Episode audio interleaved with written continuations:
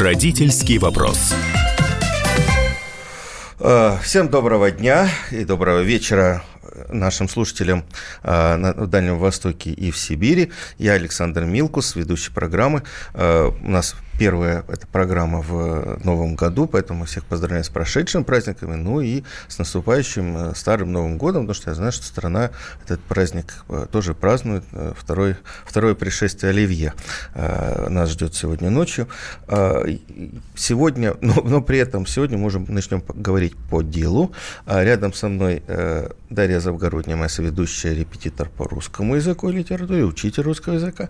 И наш сегодняшний гость, я вот дол- долго Э, скажу вам честно, э, ждал нашей встречи, много слышал. Это Илья Сазонтов, блогер, репетитор, э, популяризатор истории. Ну и прославился Илья на самом деле проектом «Люди», о котором мы еще поговорим, который сейчас, в общем, от которого он отошел, правильно? Да, да, да. Вот. Готовит этот проект детей к ЕГЭ и ОГЭ. К ЕГЭ и ОГЭ. Да, к ЕГЭ и ОГЭ. И мы сегодня поговорим как раз про а, вот эти вот а, про ЕГЭ и как, и как к нему готовить, и вообще можно ли подготовить э, к ЕГЭ за оставшееся время. Э, Илья, вот сразу первый вопрос. Э, когда мне мои коллеги о вас рассказывали, говорили, чумовой парень, у него двоечники за полгода э, учатся так, что сдают ЕГЭ на высокие баллы, там 80 плюс. Это правда? Да, да, да. Вполне... Как это можно? Двоечника, лоботряса? А неважно, неважно. На самом деле э, лоботряс – это интересная такая есть конструкция, в школе, как человек становится троечником и двоечником. А в тот момент, когда он понимает, что то, чему его учат в школе, ему просто неинтересно, и он делает сознательный выбор, к этому не готовится, делать что-то другое, более приятное.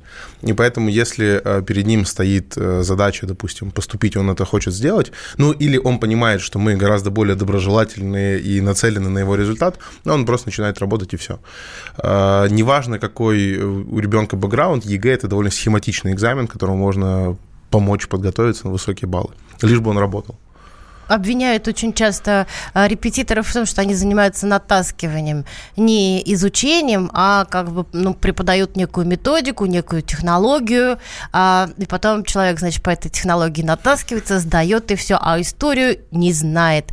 Что вы на это скажете, Илья? Я на это скажу, что э, к нам приходят ребята в начале 11 класса, ну, допустим, в сентябре, или вот сейчас, вторая волна, и, и Оливье, и тех, кто проснулся и хочет сдать, и на входной диагностике, э, которая которые пишут ребята, они пишут не больше, чем на 20% правильных ответов.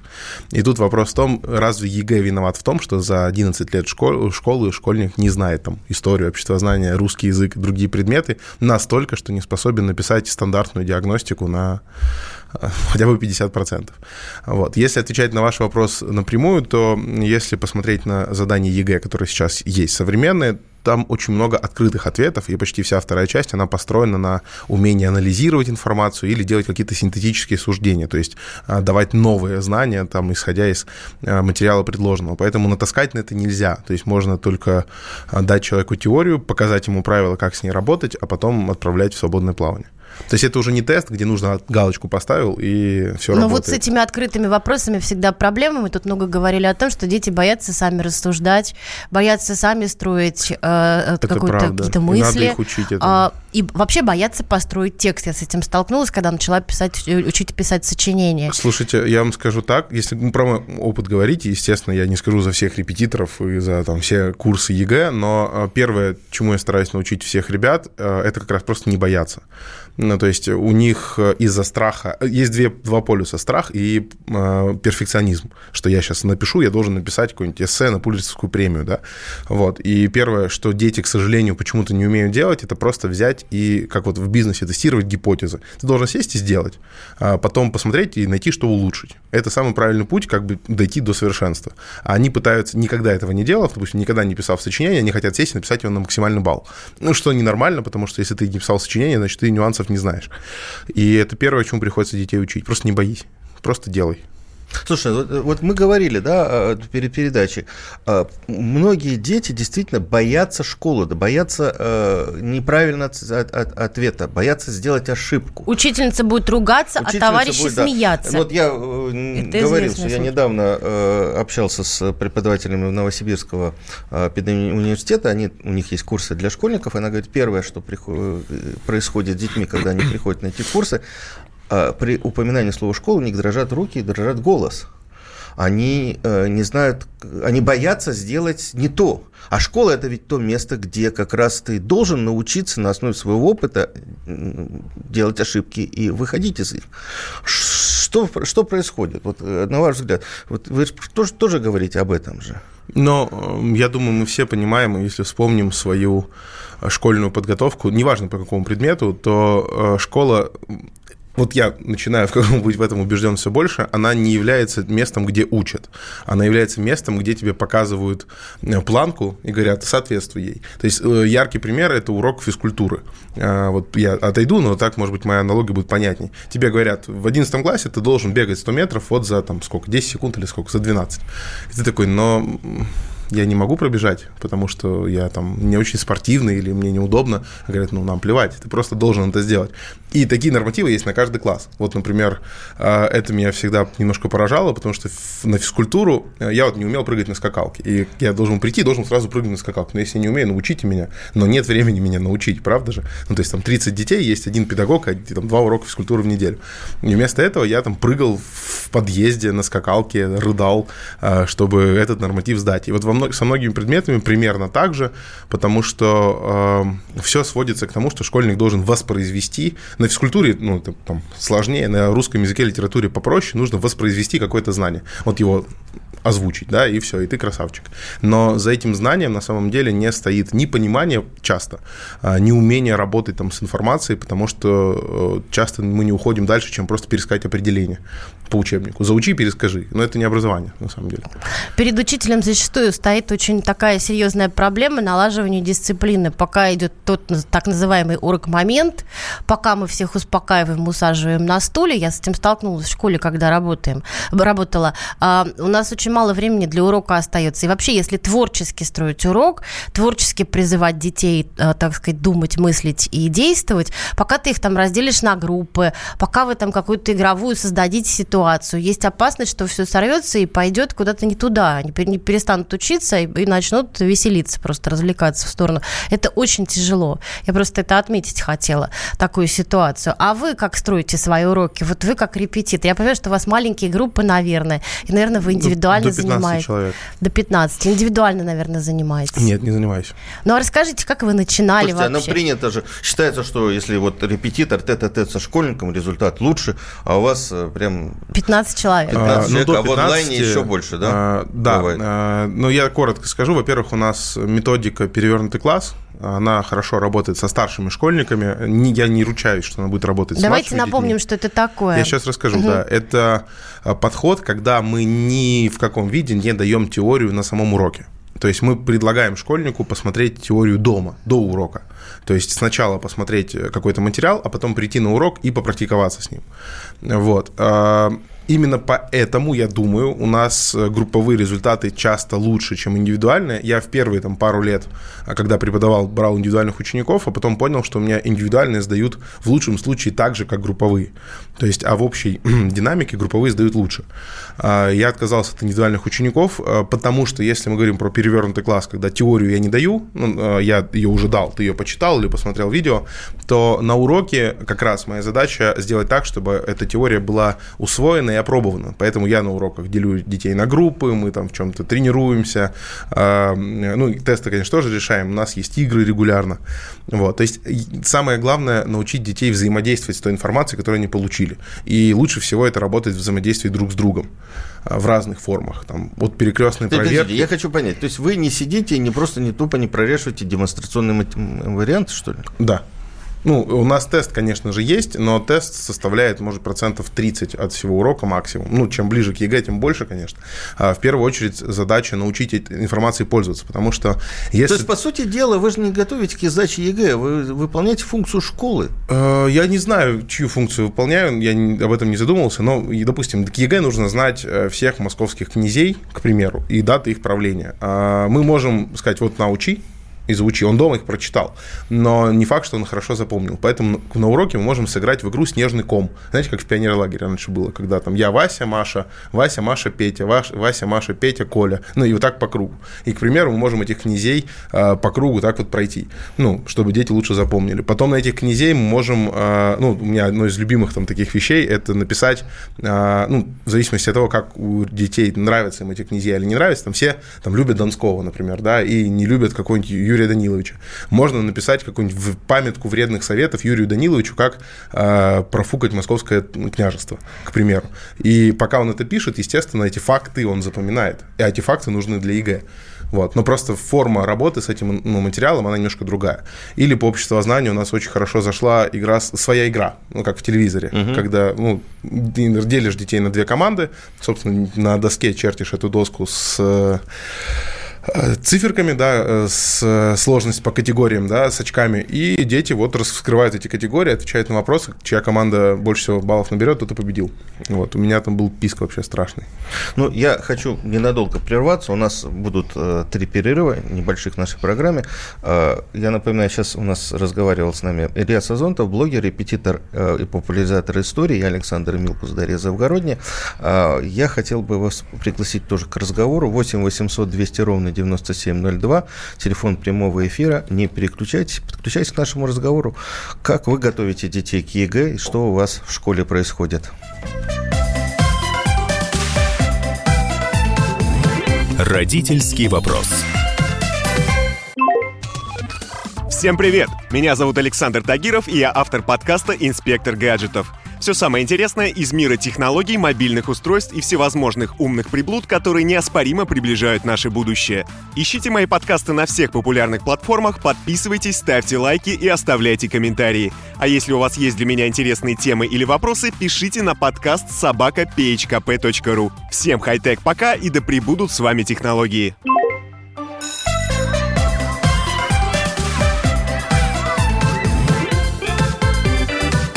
Родительский вопрос. А, мы возвращаемся в студию. Я Александр Милкус, Дарья Завгородняя. Мы ведем программу «Родительский вопрос». У нас сегодня в гостях Илья Сазонтов, блогер, репетитор и популяризатор истории. Я напомню еще раз номер телефона 8 800 200 ровно 9702. Звонок, кстати, бесплатный. А, у нас прямой эфир, можете поговорить с нами. А вот, во-первых, о том, что вы думаете про ЕГЭ, что вы думаете о подготовке ЕГЭ, вообще, что вы думаете про нашу школу. Да, поделитесь с нами мнениями. Надо помониторить, потому что одно время ЕГЭ очень сильно не не любили, считали, что это вообще схематизация знаний. Может быть, уже у народа поменялось отношение к этому замечательному а, мероприятию? Это вряд ли, потому что, насколько я понимаю, вот когда создается вот такой вот общественный социальный мем, да, его очень трудно развенчать, ну, практически невозможно. А, мы, вы, если вы скромничаете, не хотите нам звонить, вы можете написать нам в WhatsApp или в Viber 8 967 200 ровно 9702, и там и там одинаковый номер, и тоже, значит, подключиться к нашему разговору. А, или Илья, у меня к вам вопрос. А сколько вам лет? 30. А когда вы начали заниматься, вот, э, ну, во-первых, все-таки вы стали известны как вот один из создателей проекта «Люди», да, может быть, про него немножко, и вообще, как вы э, занялись сами репетитор, репетиторством? А, ну, «Люди» мы стали делать в 2014 году, получается, ну, почти 6 лет назад. То есть там было 24? Ну, я не помню. Ну, если 6, 30 отнять 6, получается 24. У нас учитель истории, а не а. математики, так. Ну, я математику знаю хорошо. В общем, я преподавать стал случайно, и репетиторством я занялся тоже случайно, у меня не было такой цели, и если бы мне сказали, что я буду там репетитором, я, ну, был, наверное, шокирован. Я работал в маркетинге, в, если конкретно в креативе, то есть было агентство в Екатеринбурге, если слушатели э, есть, да, из этого города прекрасного, есть такое место, называется Фэнтези Град. Это детский город профессии, торгово-развлекательном центре Гринвич он находится, то есть там э, павильончики, домики, где разные сценарии для игр, про пожарных, про полицию, как вот Кидзани, Китбург, есть такие проекты. Вот. Этот, э, концепцию этого Фэнтези Града я написал, например, и мы вместе с командой разрабатывали вот наполнение этого фантастического города. То есть я занимался креативом, я писал тексты, вот был такой гуманитарный креативщик. И в какой-то момент во время работы над э, вот этим всем, над маркетингом, я понял, что мне не хватает какого-то взаимодействия с людьми, потому что очень много именно просто сидишь и выписываешь, что-то придумаешь, фантазируешь. Я понял, что все это тлен, надо пойти и преподавать. А, ну, подумал я почему-то, что в школе мои знания пригодятся, и я смогу как-то помочь школе стать веселее. Я отправил резюме в 50 школ, а, это моя любимая, наверное, история, и получил 50 отказов. Это... Школы Екатеринбургские? Не, московские. московские. Мы из Москвы делали. Mm-hmm. То есть это проект был в Екатеринбурге, но мы делали в Москве. Я отправил резюме в 50 школ. А, я примерно 35 прозвонил сам, и на остальные получил письма, что нет ваш... При этом вы выпускник МГУ.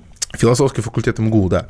То есть вообще так, неплохое образование. А, хорошее, да. А, но получил 50 отказов. Я думаю, это связано в первую очередь со странным профилем, потому что не было ничего из педагогики, было очень много там про маркетинг, про продажи, про менеджмент в резюме, которое я отправлял. Вот, никому оно не пригодилось. И раз я подумал, что если меня не берут в школу... Странно, мальчик вообще-то, мальчиков любят в школах. А... Да. Не знаю. Может, потому что я двухметровый мальчик под 150 килограмм, может, может, потому что я никак не связан был с педагогикой. Ну, в общем, я получил 50 отказов, подумал, если не хотите брать меня в школу, придется открывать свою. Вот. Э, я на тот момент у меня было парочку учеников, буквально там я просто пробовал себя в репетиторстве, э, и возникла мысль, раз так, надо сделать что-то свое, и мы вот с э, Андреем, моим партнером по образовательному центру «Люди», встретились буквально спонтанно и решили делать образовательный центр. Вот прям в Starbucks, где мы сидели, там мы и решили. И стали делать. Вот так мы э, вошли в тему репетиторства э, уже серьезно, потому что до этого были ученики, и были неплохие результаты, но все это было такое, как ну, дополнительный заработок, что-то, чему я не посвящал все свое свободное время. И вот так Он... мы стали делать образовательный центр, узнали про методику перевернутый класс, э, собственно, поняли, что мы хотим делать только в этой методике, потому что ну, лекции мы сами беси... нам не нравились, и мы в университете на лекции не ходили, и вообще студенты прогуливают лекции в университетах чаще всего. Я подумал, что это довольно тупо рассказывать то, что можно в учебнике прочитать. А, и поэтому мы взяли на вооружение эту методику, отказались от теории и сразу стали делать центр. У нас было два класса на Никольской улице, мы назывались образовательный центр, вот, и пока росли до там 12 классов, мы все равно, ну, то есть мы, у нас было два класса, мы были образовательным центром, хотя было два педагога и два класса, потом стали расти, ну и выросли до образовательного центра, сейчас он на чистых прудах находится. А сколько там сейчас учеников? А, около 300, 300-350. У нас сейчас есть звонок, давайте послушаем Сергей из Чехова. Надо ухи набрать. Здравствуйте, Алло. Сергей, мы вас слушаем. Здравствуйте. Добрый день. С прошедшими праздниками вас. Спасибо, вас, вас тоже. Также.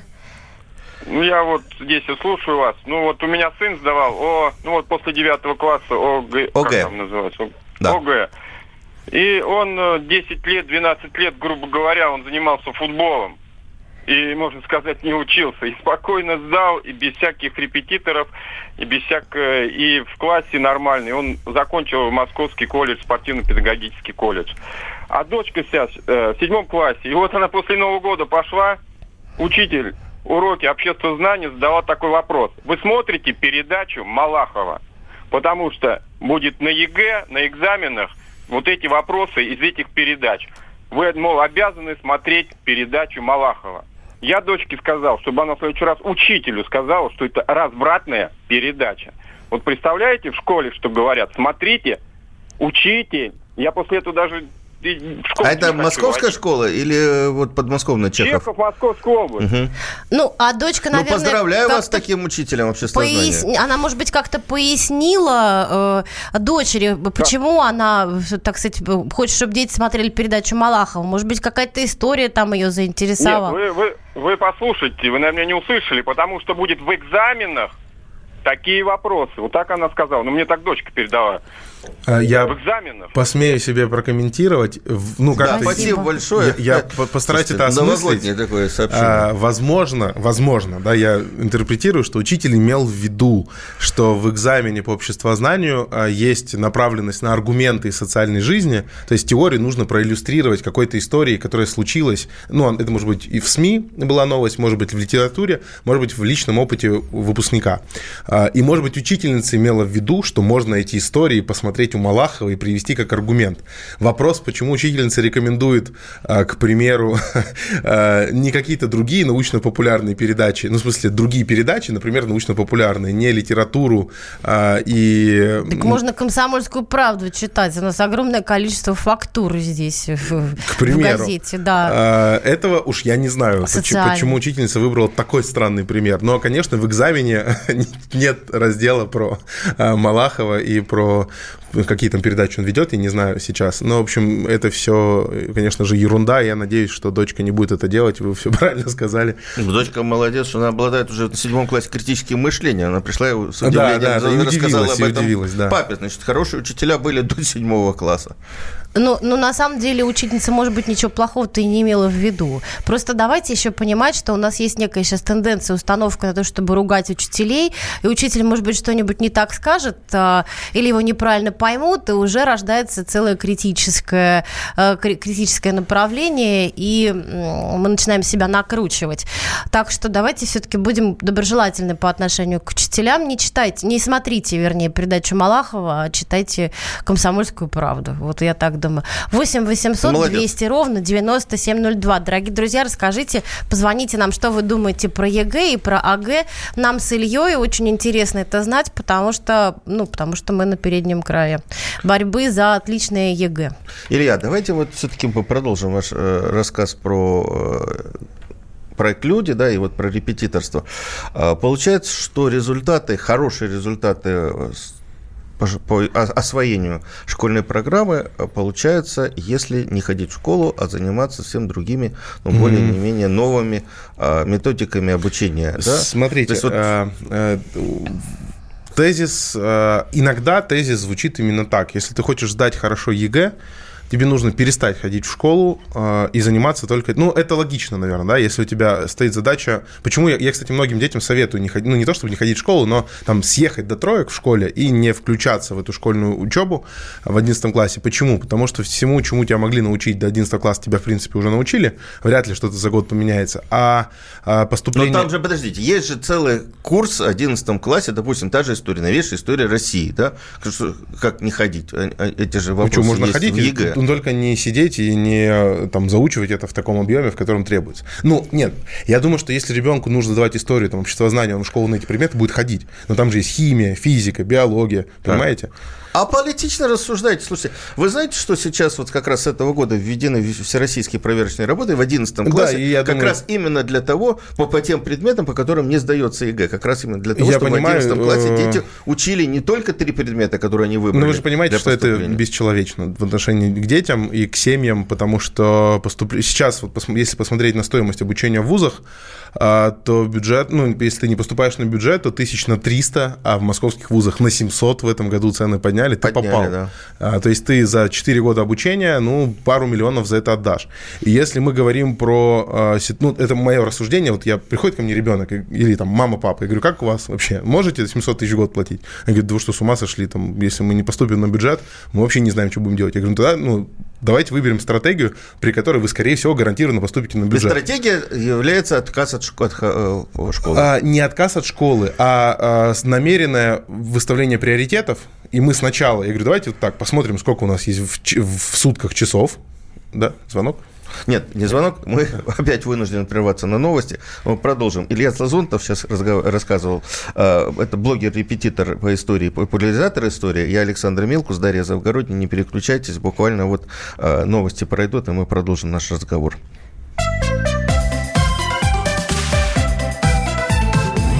Родительский вопрос. Иркутск. 91,5. Воронеж 97,7. Краснодар 91,0. Тюмень 99,6. Анапа 89,5. Владимир 104,3. Барнаул 106,8. Екатеринбург 92,3. Санкт-Петербург 92,0. Москва 97,2. 97,2. Радио «Комсомольская правда». «Комсомольская правда». Слушает вся страна. Слушает вся страна.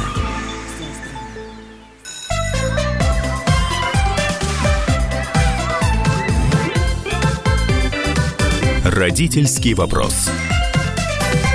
А мы снова в студии. Я Александр Милкус, Дарья Завгородняя. Мы соведущие этой программы. Э, Илья Сазонтов, наш сегодняшний э, собеседник, блогер, репетитор и популяризатор истории. А, я напоминаю, телефон 8 800 200 ровно 9702. Можете нам звонить, рассказывать, как у вас идет подготовка к единому госэкзамену, вообще, что вы думаете о системе подготовки и образования в современной школе. А, можно писать нам и в WhatsApp и Viber 967 200 ровно 9702. А, пишите, звоните, мы с вами с удовольствием поговорим. Илья, мы не закончили. Продолжим, да? да? В общем, э, тезис мой про школу не к тому, что нужно вообще забить на школу, а к тому, что вы ставите себе приоритет. То есть глупо э, в 11 классе э, требовать от ребенка там, быть отличником или хорошистом, или ударником, как это называется, да, по там, всем предметам, если ты сдаешь там какие-то 4, и тебе они критически важны для поступления в ВУЗ на бюджет. Вот, потому что число часов в день ограничено. Примерно, э, чтобы хорошо и без особого стресса усвоить программу ЕГЭ, нужно 40 недель э, подготовки к предмету, при этом, чтобы ребенок тратил примерно один час в день на этот предмет. Вы имеете в виду по одному предмету, да? По одному. 40 часов – это один предмет? Нет, не 40 часов. 40 это 40 недель. недель. 40, 40 недель. 40 недель, и в неделю час в день надо. Угу. Вот это позволит ребенку без особого стресса подготовиться на 85-90 плюс. А способности тут не учитываются? А, это кто не самый сложный. Быстрее, кто-то медленнее, кто-то это в среднем. году. В среднем, mm-hmm. но это достаточный объем. Это в среднем нужно часов 300. У нас здесь э, заложено чуть больше, вот в таком подходе. Если вы сдаете 4 предмета ЕГЭ или 3, то это 3-4 часа в день ну, исходя из моих подсчетов, да, которые я сейчас вам То предложил. Есть практически это расписание, школьное расписание? Это полдня, угу. но там еще есть школа, еще есть дорога в школу, еще там кто-нибудь, не знаю, в секции. Часто дети сами э, почему-то в 11 классе решают, что им срочно нужно учиться играть на барабанах и там заниматься бальными танцами вместо подготовки к экзамену. Но тем не менее. И тут мы э, входим в такую плоскость, что ребенок с утра идет в школу, и школу он приходит в 3-4, у него там еще что-нибудь, там, может, какие-то репетиторы занятия или секции, лекция, еще надо час в день уделять по этому каждому предмету. И тут оказывается... Ну, поиграть на PlayStation. Э, ну, почему бы нет, если хочется отдохнуть. Но смысл в том, что чтобы это все совместить, очень часто приходится ребенку не спать. Ну, то есть он ложится, чтобы все успеть в 3 ночи, а встает в 8 утра и снова идет в школу. И вот это супер неэффективная история, потому что если ты не будешь спать, у тебя не будет ресурса, и ты вряд ли что-то запомнишь. И тут снова выясняем. Он говорит, а как? Вот я сначала домашку всю сделаю школьную, да, а потом только сажусь за ЕГЭ. Я говорю, ну погоди, ну тебе же ЕГЭ первичней. То есть, что тебе домашка в школе? Ну, получишь ты тройки. Ну, как бы аттестат тебе дадут, аттестат в университете почти не влияет ни на что, ну, при поступлении. Тебе же важны твои баллы. Вот. И тут мы начинаем, как бы, это уже, вот тут возникает разговор о приоритетах. То есть я предлагаю всем сначала делать все, что нужно к ЕГЭ, а потом в порядке а, остаточного принципа делать все, что нужно к школьной программе.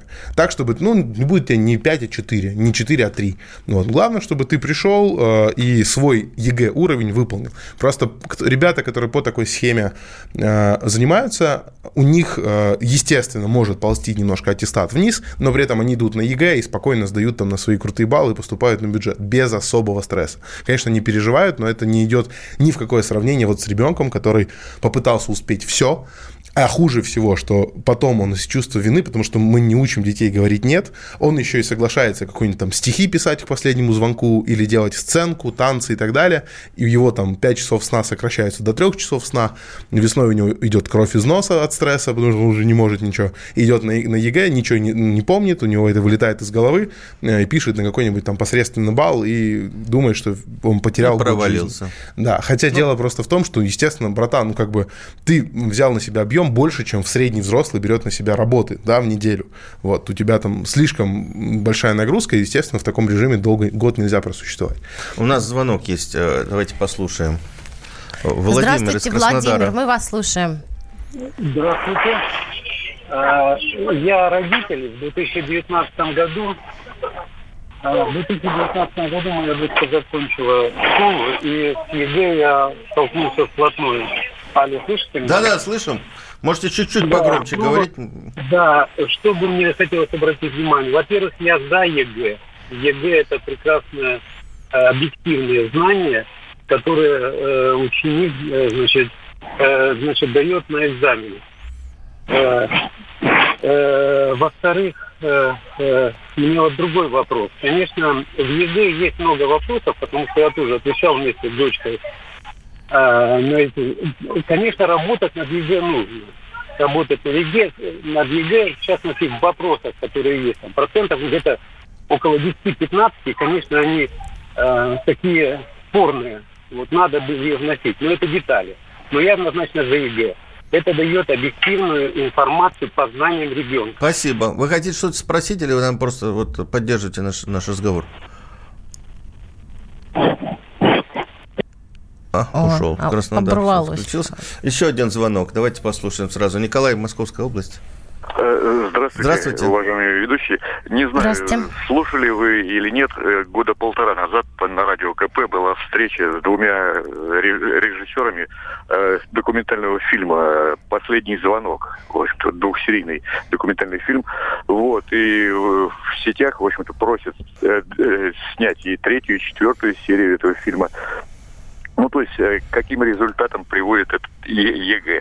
Вот. И информация на радио Вести э, было э, летом, по-моему, в общем-то, вот.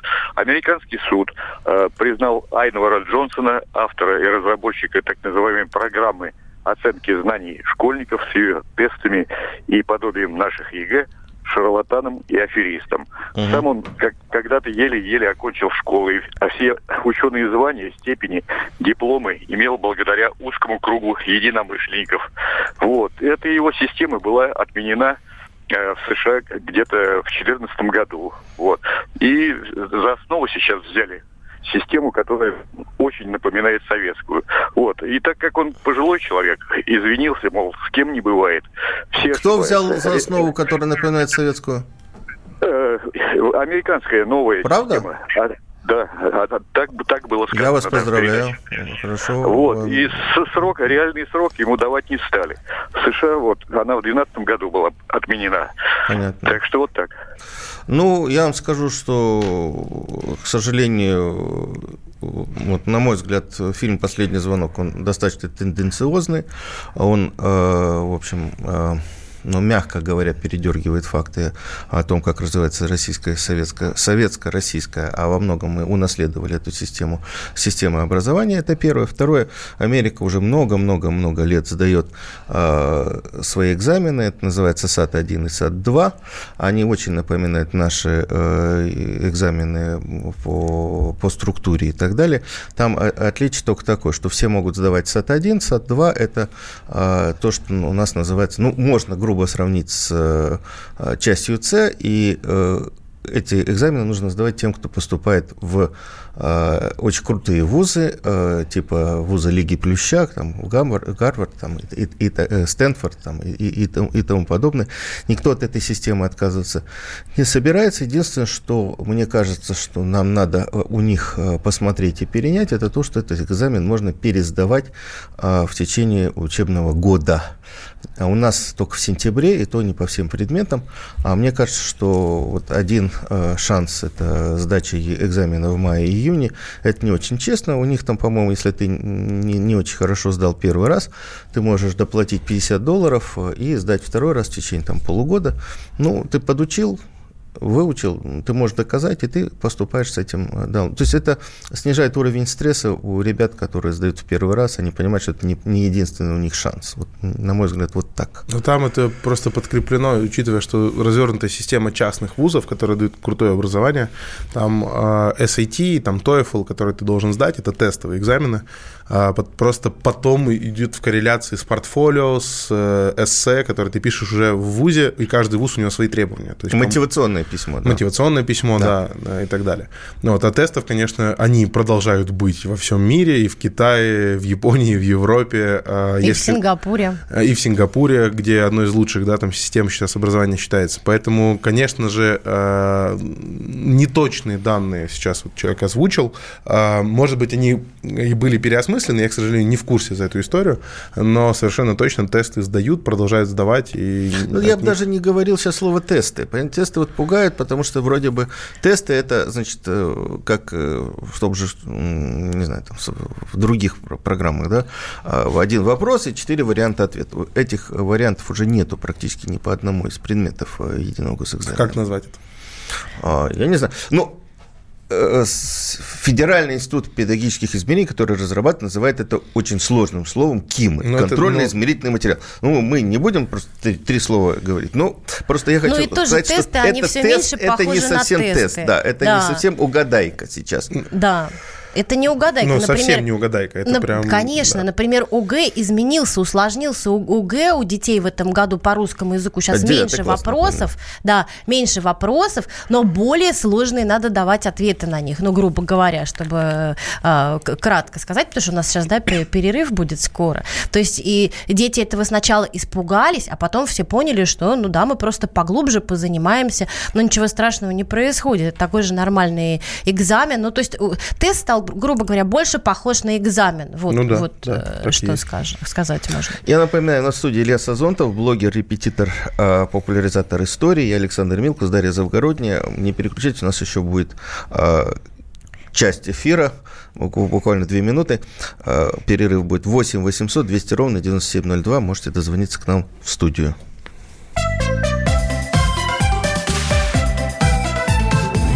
Родительский вопрос. Всем привет, меня зовут Мария Баченина, и я автор подкаста «Здоровый разговор». Подписывайтесь на мои подкасты на всех популярных платформах, ставьте лайки и присылайте свои темы, интересные вам, на почту подкаст собачка phkp.ru.